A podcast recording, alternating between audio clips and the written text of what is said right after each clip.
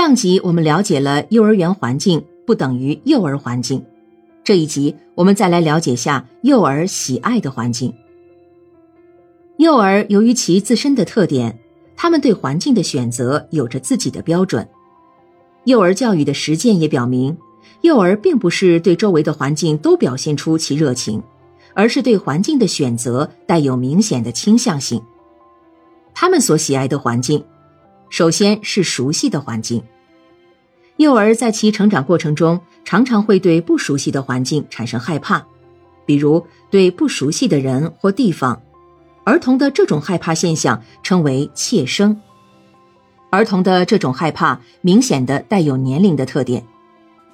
心理学的研究发现，儿童从二至五岁，对噪声、陌生的物体、陌生人、痛、坠落。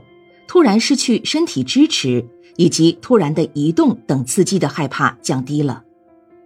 与此同时，对想象中的生物、黑暗、动物、嘲笑、有伤害性的威胁，如过马路、落水、火以及其他有潜在危险情境的害怕增加了。也就是说，儿童的害怕随着年龄的增长，对现实的陌生环境和突然事件的害怕。将逐步的让位于对想象中险情的害怕。这后一种害怕是随儿童认识能力的发展而发展起来，儿童可以渐渐的预见潜在的危险。显然，越是想象力丰富的孩子，对这种潜在因素的害怕更敏感一些。因此，幼儿喜爱的是熟悉的环境、自己了解的环境，而不喜欢陌生的环境，而且。熟悉的环境还有利于帮助幼儿克服怯生现象。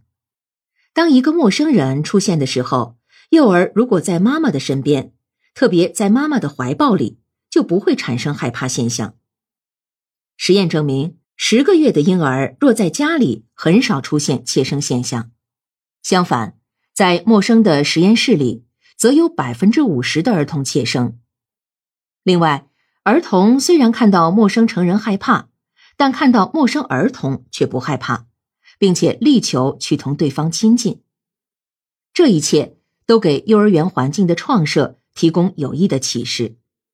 比如新生入园时，小朋友处于一个完全陌生的环境，这时候不一定马上让他们去认老师、编班级，而是让他们先与园内小朋友一起玩，他们不会怕小朋友。等熟悉后，老师再参与他们一起玩。看到其他小朋友同老师亲近关系，他们马上就会模仿。等和老师熟悉后再进班级，这样就能避免怯生带来的一些不利因素。陌生导致的害怕主要是由不安全感带来的。幼儿园环境设置一定要给小朋友以安全感，等他们熟悉后就能接受新的环境。同时，应当尽量避免幼儿在毫无准备的情况下突然出现一些异常刺激。研究成果表明，幼儿不安全感是与出其不意的刺激有关，所以应当尽量避免这种现象的出现。即便在熟悉环境中，如出现异常情况，幼儿也会紧张害怕。